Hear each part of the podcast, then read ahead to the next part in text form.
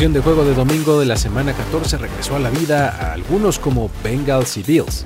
Equipos contendientes como 49ers, Ravens y Cowboys nos demostraron por qué lo son y dejaron claras sus razones para tener a sus respectivos corebacks en la conversación por el MVP, mientras que otros como Lions y Texans comienzan a verse un poco tambaleantes. Patrick Mahomes perdió toda la compostura tras la derrota de los Chiefs y Joe Flacco mostró un tremendo colmillo en la victoria de los Browns. Hablaremos de todo esto y más aquí en la NFL en 10. Yo soy Luis Obregón, el anfitrión de este espacio. ¡Comenzamos! Comienza la cuenta regresiva para el podcast que resume la acción de tu fin de semana NFL. La NFL en 10. La NFL en 10. Con Luis Obregón número 10. Sigue abierta la NFC South. Tal vez no por las razones correctas, pero esta división todavía está al alcance de tres de sus equipos. Las victorias de Buccaneers y Saints en la semana 14 aprietan los standings en un triple empate entre ellos y los Falcons, faltando solamente cuatro semanas para determinar quién levantará el título y se va a hacer de un lugar en postemporada como un rival que a priori luce más débil que el resto de los sembrados y por ende más atractivo de enfrentar. Los Bucks estuvieron arriba en el marcador prácticamente todo el juego, excepto por un momento en el último cuarto cuando Desmond Reader anotó por piernas y consiguió una conversión de dos puntos en pase a Drake London. Esto los ponía tres puntos arriba en el marcador. Pero Baker Mayfield demostró que tiene el temple necesario para armar el drive de la victoria, ya que recibió el balón con menos de tres minutos y medio y recorrió 75 yardas en 12 jugadas para terminar conectando un pase con su Tyrant Kate Otton, yéndose arriba así en el marcador y dejando únicamente 30 segundos en el reloj de juego.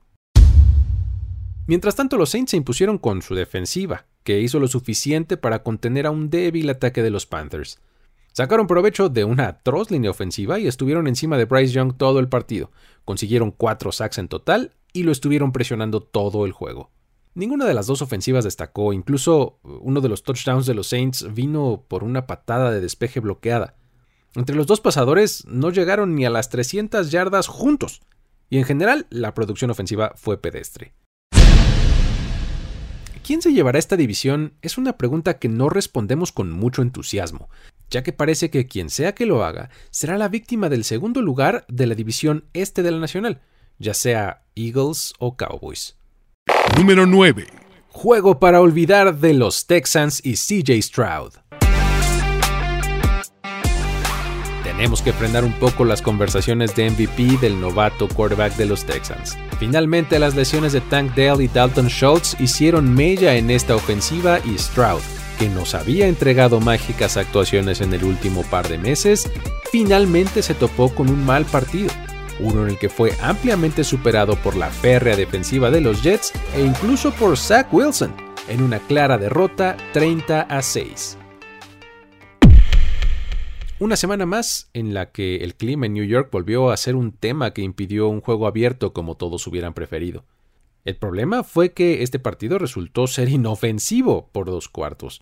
A medio tiempo el marcador estaba empatado a cero. Fue hasta el tercer cuarto cuando cayó la primera anotación y de ahí en adelante los puntos vinieron en cascada. Zach Wilson terminó el juego con una muy decorosa línea estadística de 27 de 36 pases completos para 301 yardas y dos touchdowns. Sin duda lució mucho mucho mejor que el novato sensación CJ Stroud, quien desafortunadamente en el último cuarto salió con una aparente conmoción. Pero hasta antes de eso, su partido había sido malo, al enfrentar a una muy dura defensiva de los Jets que lo limitó a solamente 10 pases completos para 91 yardas sin touchdown. Constantemente se vio presionado y golpeado. La cuenta llegó a 5 sacks, y en tercer down solamente pudieron convertir los Texans una de 12 ocasiones. Este tipo de partidos nos recuerda la realidad de los Texans, un equipo que va por muy buen camino, pero todavía no está listo para contender. Esta derrota pesa doble, ya que no pudieron aprovechar la derrota de los Jaguars para mejorar su posición en la carrera por la división, estancándose con récord de 7-6 y colocándose en el tercer lugar de la AFC South. Pero en el panorama de playoffs siguen por debajo de Steelers y Colts, con quienes comparten récord. Ahora su calendario los lleva la próxima semana de visita a Tennessee. Mientras tanto, los Jets pueden presumir que cuatro de sus cinco victorias son contra equipos que están al filo o de lleno en la conversación de postemporada. Han vencido ya a los Bills, a los Broncos, a los Eagles y ahora a los Texans. Su siguiente encuentro es de visita en Miami, y la posibilidad del regreso de Aaron Rodgers sigue asomándose en el horizonte. Número 8. Joe Flacco vence con colmillo a los Jaguars. El viejo y acabado héroe de 38 años prácticamente salió del retiro para poner orden en la ciudad y en el cuarto de quarterbacks de los Browns, guiándolos a una importante victoria 31 a 27 sobre los Jaguars, que pone a este equipo en el quinto sembrado momentáneo de la AFC, justo en el juego que marcó el regreso del dominio a la que por buena parte de la temporada ha sido la mejor y más intimidante defensiva de la liga entera. Tal parece que lo que necesitaba Cleveland era un adulto en la habitación. Y Joe Flaco vino a proveer justamente eso. Una presencia madura, experimentada y que ejecuta el plan de juego con eficiencia. La mejor muestra fue el último touchdown, en el que en cuarto down y tres por avanzar, diagnosticó perfectamente la carga de la defensiva. Se deslizó en la bolsa de protección hacia un costado y lanzó un pase a David Bell que se escapó 41 yardas hasta la zona de anotación. Y con eso puso el juego a dos posesiones de diferencia. La ofensiva produjo casi 400 yardas totales en el partido, más de 300 de ellas por aire, y al ponerse al frente en el marcador temprano en el encuentro, le dio la oportunidad a su defensiva de soltar a los perros y ser imponente una vez más. Esta vez fue David Njoku el blanco preferido por el quarterback, con quien conectó en seis ocasiones para 91 yardas registrando un par de touchdowns. Flaco terminó el encuentro con 26 de 45 pases completos para 311 yardas, con 3 touchdowns y una intercepción. Tenía un par de semanas que la defensiva de los Browns había sido permisiva, pero en esta ocasión regresaron a las andadas y fueron agresivos.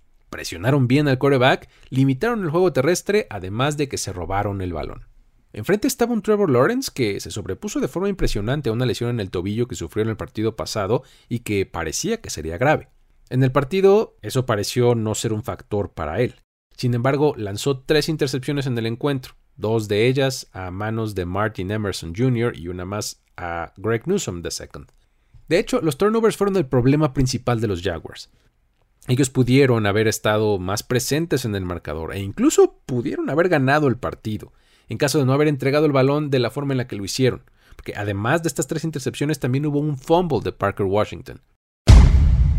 El triunfo de los Browns abona a la pelea espectacular que traen los equipos del AFC North rumbo a playoffs. Ellos se ponen ahora con récord de 8-5 en segundo sitio de este grupo, pero no pueden parpadear, porque incluso el último lugar, que en este momento son los Bengals, está solamente a un juego de ellos. Su próxima tarea es enfrentar a unos Bears que vienen motivados y al alza tras su victoria ante los Lions. Tenemos información de último minuto. Se ha filtrado quién es el MVP. Y hay sorpresas. Si creen que es un coreback o un receptor, están equivocados. Se trata de la MVP Burger de Carl's Jr. Una verdadera delicia para acompañar mientras disfrutas de los partidos o en cualquier otro momento. Solo escuchen esto. Es una hamburguesa que tiene carne 100% Black Angus, salchicha y papas fritas. Vayan por ella a su sucursal más cercana o pídanla a domicilio, pero no se queden sin probarla. Y recuerden, Carl's Jr., la hamburguesa oficial de la NFL. Número 7. Estrepitosa caída de los Lions. Es una de cal y una de arena con este equipo. Desde la semana 11 no ligan victorias consecutivas y esta vez se quedaron cortos ante los Bears en un gran día de Justin Fields y compañía por 28 a 3. Todo esto al tiempo que Jared Goff y su talentosa ofensiva se ven cada vez menos temibles y su defensa más endeble en el peor momento posible abriendo así la puerta a Packers y Vikings para pelear por una división que llegamos a pensar que ya tenían ganada. Parecía un inicio típico de los Bears, anotando rápido y con la sensación de que darían la sorpresa. En cualquier momento esperábamos que los Lions llegaran a romper rodillas y despertaran esta ofensiva que pusiera las cosas en orden. Pero bueno, esta es la hora en la que seguimos esperándolo. En la primera mitad le estaban dando un baile ofensivo a los Lions. Los Bears llevaban cerca del doble de yardas y una ventaja de 10-0. Sin embargo, en un momento, en el segundo cuarto, regresó un poco de vida para los Lions y voltearon el marcador con un par de touchdowns que pusieron las cosas 13 a 10. Pero solo para nuevamente ponerse a hibernar el resto del juego. Jared Goff estuvo especialmente errático en el partido y fue una víctima para este gran plan de juego que planteó el coordinador defensivo Mark Everfluss, el cual nunca dejó estar cómodo a Goff en la bolsa de protección. Un fumble, dos ofensivas que murieron en cuarta oportunidad, dos intercepciones, inhabilidad para conseguir primeros y dieces, pases incompletos y un ataque terrestre que fue a menos conforme avanzó el reloj. En fin, nada salió para los Lions. Hablando de intercepciones, Goff en sus dos juegos contra Chicago le lanzó un total de 5, misma cantidad que el combinado ante todos los equipos que ha enfrentado en la temporada. Los Bears definitivamente tienen su número. La inesperada derrota deja a los Lions con récord de 9-4, todavía en la cima de la NFC North, pero con la victoria de Vikings el domingo y a falta del juego de los Packers este lunes por la noche, el segundo lugar de la NFC North está apenas a dos juegos de distancia. Y para complicar más las cosas, en su próximo partido se enfrentan a la poderosa defensiva de unos ascendentes Broncos. Número 6. Las reservas responden por los Bengals. Una gran historia de redención protagonizan los Bengals, cuyo gran triunfo por 34-14 sobre los Colts es el segundo bajo el mando del quarterback suplente Jake Browning, quien dio una gran actuación junto con un prácticamente desconocido running back Chase Brown. Cincinnati sigue al fondo de su división y sin embargo en este momento incluso el sexto sembrado de la AFC está a su alcance, poniendo toda la presión sobre unos Steelers que van por el camino contrario y el jueves por la noche perdieron contra los débiles Patriots. En el segundo partido de Jake Browning supliendo a Joe Burrow, teníamos que saber si seguiría su gran momento o si los rivales ya lograrían descifrarlo usando el tape de su debut. Lo que pasó es que siguieron las jugadas grandes para este equipo e hizo gala de una eficiencia casi impropia de un suplente, compuesto en el pocket y sabiendo seleccionar y confiar en sus objetivos ya fueran playmakers de garantía como Jamar Chase o complementos desconocidos como el running back Chase Brown, se destapó con una gran actuación explosiva por tierra y recepción en los pases pantalla que fueron muchos. La fórmula de los Bengals asfixió a unos Colts que nunca encontraron la respuesta. A Brown habrá que seguirlo de cerca, porque junto con Joe Mixon puede estar naciendo el combo de running backs que puede no solo mantener, sino llevar a otro nivel a los Bengals mientras esperan que se recupere su quarterback franquicia. Mientras esto ocurre, la línea estadística de Browning fue una que muchos titulares consolidados ya quisieran en esta época del año. ¿eh? Completó 18 pases de 24 para 275 yardas, un par de touchdowns y una intercepción, la cual además fue un poco más culpa de las manos de su tight end que de él mismo. Con esa victoria, los Bengals aún sin Joe Burrow están con una marca de 7-6, al igual que los Steelers aunque todavía por debajo de ellos por haber perdido su único duelo directo hasta el momento. Veremos qué les trae su próximo juego en el que enfrentan en casa a unos Vikings muy disminuidos por lesiones. Número 5. La defensiva y las circunstancias sonríen a los Broncos. Ya no es casualidad de la mano de su gran defensiva, aprovechando unos Chargers en caída libre y que perdieron a Justin Herbert por lesión, su triunfo por 24 a 7 es el sexto en 7 juegos, confirmando así su tendencia ascendente y manteniéndose en la pelea por un boleto a postemporada gracias principalmente a su dominante defensiva y a los breves aportes de su ataque. La actuación defensiva de verdad no tuvo desperdicio no hicieron más que abrumar al ataque rival en distintas formas. No le permitieron ni una sola conversión en tercer down. Consiguieron seis sacks, provocaron un fumble y además una intercepción. Cerca del medio tiempo, además vieron la salida de Justin Herbert del partido por una lesión en el dedo índice de su mano de lanzar. Esto provocó que olieran sangre en el agua y se lanzaran directo al ataque. Tan pronto como la primera serie ofensiva de Eason Stick en los controles, provocaron lo que parecía un fumble regresado hasta touchdown, pero bueno, después una revisión de los oficiales determinó que se trató de un pase incompleto, pero el tono ya estaba puesto. A partir de ahí no hubo más que patadas de despeje, entregas de balón en downs y un solo touchdown en un acarreo de Austin Eckler en el último cuarto. De hecho, esto fue su primer touchdown en 118 minutos de tiempo de juego. ya que no entraban a la zona de anotación desde hace dos semanas.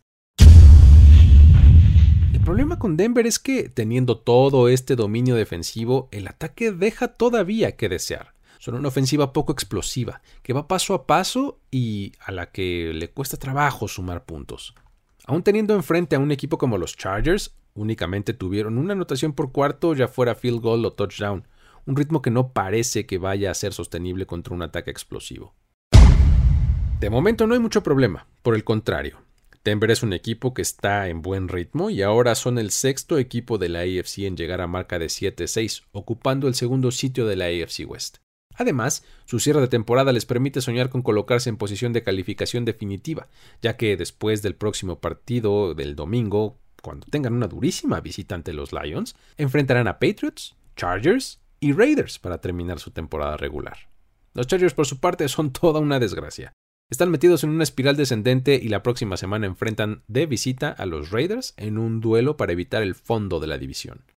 Número 4. Bills exorciza el Arrowhead y vuelve loco a Mahomes. El fantasma de los segundos finales casi vuelve a acabar con las aspiraciones de Buffalo. Pero esta vez, el típico touchdown del gane de los Chiefs fue anulado por offside y los Bills por fin se llevaron el triunfo de Kansas City por 20 a 17, reviviendo además así sus aspiraciones de playoffs y canalizando el espíritu maligno al cuerpo de Patrick Mahomes, que en medio de la frustración perdió los estribos al final del encuentro y se lanzó con incendiarias declaraciones contra el arbitraje. Los Bills tenían este juego bien marcado con rojo en su calendario y fueron por él desde el primer momento. Cuando pudimos parpadear ya tenían una ventaja de 14-0 con Josh Allen y James Cook estableciendo perfectamente el juego por tierra. Otra gran novedad que teníamos tiempo sin ver en este equipo, por supuesto. Después regresó un poco el Josh Allen errático, que tiene intercepciones y nos acostumbra a los tres y fuera, por lo que el enfoque entonces cambió al ataque aéreo, donde nuevamente Cook fue una parte fundamental, pero ya solamente pudieron conseguir goles de campo. Con este desarrollo de partido, el ambiente apestaba a comeback de los Chiefs, y pocos dudaban que así sería. Y de nuevo, casi ocurre. A pesar de los drops cada vez más habituales de sus wide receivers, un ataque inexistente por tierra y los cada vez más constantes e inoportunos fumbles, Patrick Mahomes logró poner a su ofensiva en posición de llevarse el juego en la última serie. Pero el touchdown, en una jugada que incluyó un pase lateral de Travis Kelsey a Kadarius Stoney, fue anulado debido a que el receptor se alineó previo al snap en infracción de zona neutral. En la siguiente jugada los Chiefs se fueron con todo contra el arbitraje al alegar una invasión en la que aparentemente Von Miller invadió la zona neutral previo al snap, pero no fue marcada. Al terminar esta serie ofensiva sin puntos para Kansas City y con ello dejar sentenciado el juego, Patrick Mahomes perdió toda la compostura y protagonizó un escándalo en los laterales, donde azotó el casco con furia, y después quiso lanzarse contra el cuerpo de referees al grado que tuvo que ser detenido por sus compañeros. Una acción de la que se hablará toda la temporada, sin duda, porque, pues, la percepción de los fans alrededor de la liga es que normalmente es Mahomes y su equipo los mayores beneficiarios de esta falta de consistencia en las llamadas arbitrales. De este modo, los Bills son el otro equipo de los seis que ya mencionábamos, que tiene récord de 7-6 en la AFC. Y ahora han revivido sus aspiraciones para entrar a la zona de comodines en postemporada. Pero antes tendrán que recibir a los Cowboys la siguiente semana. Antes de concluir el conteo, quiero recordarles que si no lo han hecho, hay que suscribirse al feed de este podcast. Además, dejen un review positivo en la plataforma de su preferencia. También recuerden que pueden encontrar una versión muy resumida de este contenido en el canal de YouTube de Mundo NFL. Si quieren continuar con la conversación, los invito a seguir las redes sociales de arroba Mundo NFL y las mías también. Las encuentran como arroba el buen Luigi. Ahora sí, vamos a concluir. Lo más trendy de la NFL está en Trend Zone. Martín del Palacio, Carlos Mauricio Ramírez, Rolando Cantú y Mariano Cinito tienen la cobertura total de tu semana NFL. Escucha Trend Zone en tu plataforma de podcast favorito. Número 3. Aplastante victoria de los Cowboys. Llegó diciembre y los Cowboys ya empiezan con la fiesta. En un desempeño que rozó la perfección, dominaron a los Eagles de principio a fin en todas las facetas del juego. y con victoria de 33 a 13 solidifican la candidatura de Dak Prescott como MVP, gracias al apoyo de sus playmakers y a una arrolladora defensiva, que los coloca ahora mismo como el segundo sembrado de la NFC. De no ser por una muy buena jugada defensiva de Fletcher Cox que provocó un fumble de Dak Prescott recuperado por Jalen Carter, quien lo llevó hasta la zona de anotación, todo lo demás estuvo exactamente en su lugar para los Cowboys. Las tres facetas del juego fueron planeadas y ejecutadas con mucha precisión. Al ataque, Prescott estuvo en total comando de la ofensiva y eso se notó mucho más allá de su línea estadística, que para los estándares modernos podría parecer discreta con 24 de 39 para 271 yardas y 2 touchdowns. Involucró a sus playmakers en diferentes situaciones y de diversas formas. El receptor CD Lamb y su Titan Jake Ferguson se combinaron para más de 140 yardas y un par de anotaciones, mientras que en el juego terrestre Tony Pollard y Rick Dowdle rebasaron las 100 yardas y registraron una anotación, en una repartición de acarreos además que rozó el 60-40 en favor de Pollard. Un gran balance. A la defensiva la labor fue sofocante. Filadelfia únicamente registró un par de goles de campo en el segundo cuarto y nada más. Stephen Gilmore tuvo un sólido partido cubriendo principalmente a AJ Brown. El receptor de Filadelfia terminó con 94 yardas en 9 recepciones. Eh, sin embargo, eh, Gilmore limitó al máximo las yardas después de la atrapada, un elemento destacadísimo en el juego de Brown. El pass rush hizo muy bien su trabajo en terceras oportunidades, obligando a Jalen Hurts a deshacerse del balón un poco antes de lo que tenía planeado y forzando así pases incompletos. Y finalmente estuvo lo hecho por los equipos especiales, donde Brandon Aubrey conectó sus cuatro intentos de goles de campo, todos de 45 o más yardas. Su seguridad y tranquilidad que proyectaba se vieron reflejadas en las excelentes patadas que ejecutó. Todas pasaron exactamente por el centro y con fuerza de sobra. De hecho, con sus primeros dos intentos, Aubrey se convirtió en el primer pateador en la historia en conectar dos field goals de 59 yardas o más en un mismo partido. Llama la atención que este no fue un partido de estadísticas monstruosas para nadie de forma individual en los Cowboys, sino que se trató de un espléndido esfuerzo en equipo, lo cual habla del buen coacheo. Si pensamos que apenas tres días antes del partido Mike McCarthy estaba en el quirófano siendo atendido por una apendicitis, esto es todavía más destacado. Esta fue una actuación en la que no hubo castigos por errores mentales, que mataran drives propios o extendieran los del rival. Se notó un equipo disciplinado, pues.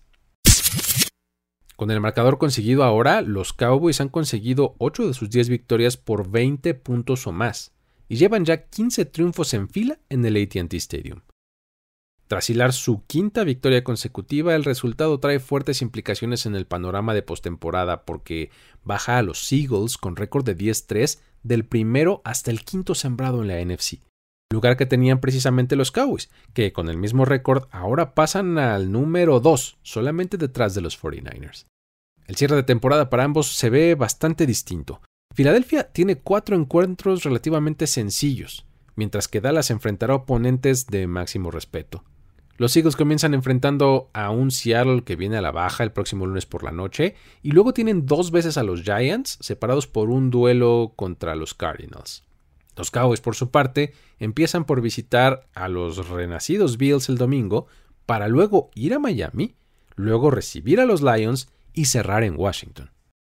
Número 2. Niners a nada de playoffs con sus playmakers.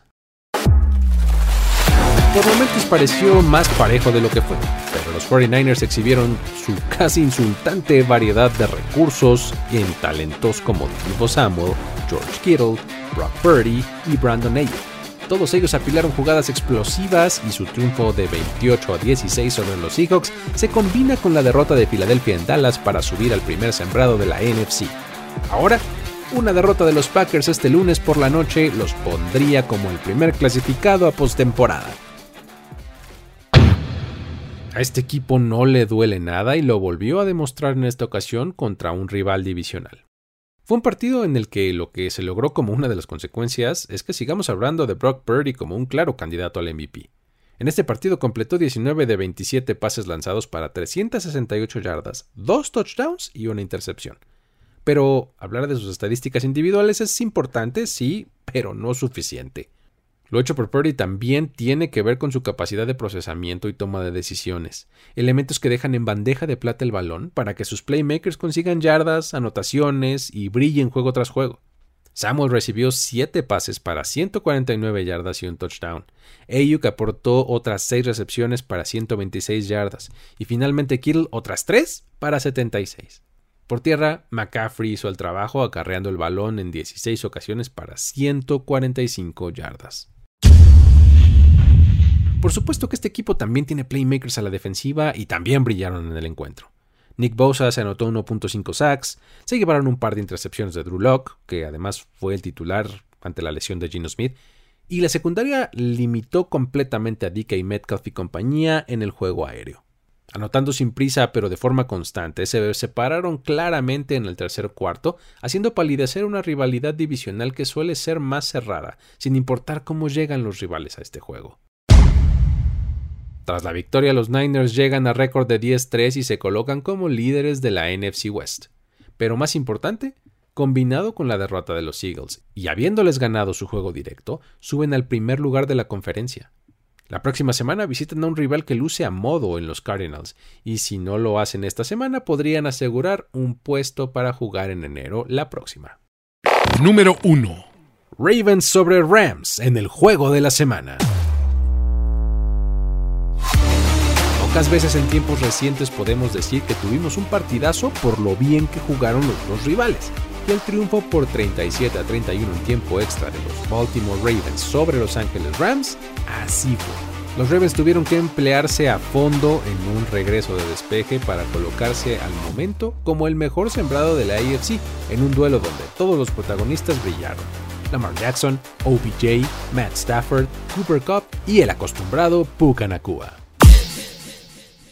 A pesar de la derrota, los Rams tienen que sentirse súper bien con cómo se dio el partido. Regresando golpe a golpe, un duelo ante uno de los mejores equipos de la liga. Ahora dicho esto, nos quitamos el sombrero ante la defensiva brutal de Baltimore, rápida y segura para taclear especialmente en zona roja. Este grupo es capaz de dejar en ridículo a cualquiera, y es el soporte perfecto para el ataque comandado por Lamar Jackson. A pesar de que este sigue siendo un poco propenso a cometer errores como aquel safety derivado de un mal snap, un par de turnovers y una intercepción ocasional, casi con la misma facilidad consiguen grandes jugadas por pase o por piernas de Lamar Jackson. Estos flashazos como el touchdown de Isaiah Likely de 54 yardas, la anotación de 46 yardas de Odell Beckham que lució como en sus mejores tiempos y un dardo de 21 yardas a Safe Flowers fueron necesarios para superar en un día en que la ofensiva de los Ravens se fue 4 de 2 en terceras oportunidades y 1 de 3 en zona roja a los Rams. Con actuaciones como la de este domingo apilándose una sobre otra, Lamar también tiene que estar considerado en la conversación de MVP de esta temporada. Con todo, los Rams nunca se sintieron menos en este partido. Anotaron en 4 de sus primeras 5 ofensivas. Confiaron en el juego terrestre de un Kyron Williams que ya es una realidad. Y sobre todo, Matt Stafford volvió a tener una de sus tardes mágicas al gozar de una química increíble con sus dos mejores armas, Pucanacua y el regreso del rey de esta ofensiva, Cooper Cup. Incluso un touchdown del suplente James Allen y un ocasional protagonista como el receptor de Marcus Robinson tuvieron sus momentos de gloria. Tras el resultado, los Rams quedan con récord de 6-7 y pierden terreno en la lucha por playoffs en la NFC.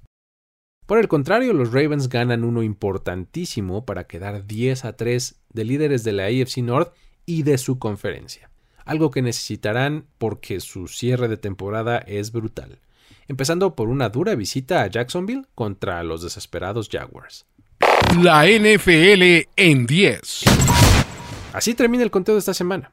Si estás buscando más análisis, información y otros ángulos de estos y el resto de los partidos, lo mejor es seguir a Mundo NFL en todas las plataformas. No dejes de visitar nfl.com diagonal mundo, seguir en redes sociales las cuentas de arroba mundo NFL y suscribirse al feed de los distintos podcasts que también aquí se producen, así como al canal de YouTube. Mi nombre es Luis Obregón, y si quieres que sigamos la conversación en redes sociales me encuentras como arroba el buen Luigi. Este episodio fue posible gracias al apoyo de Carlos Mercado.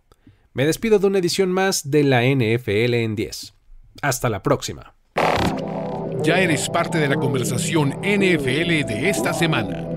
La NFL en 10. La NFL en 10. Conductor y productor ejecutivo Luis Obregón. Voz en off y diseño de audio Antonio Sempere. Una producción de primero y 10 para NFL. La NFL en 10.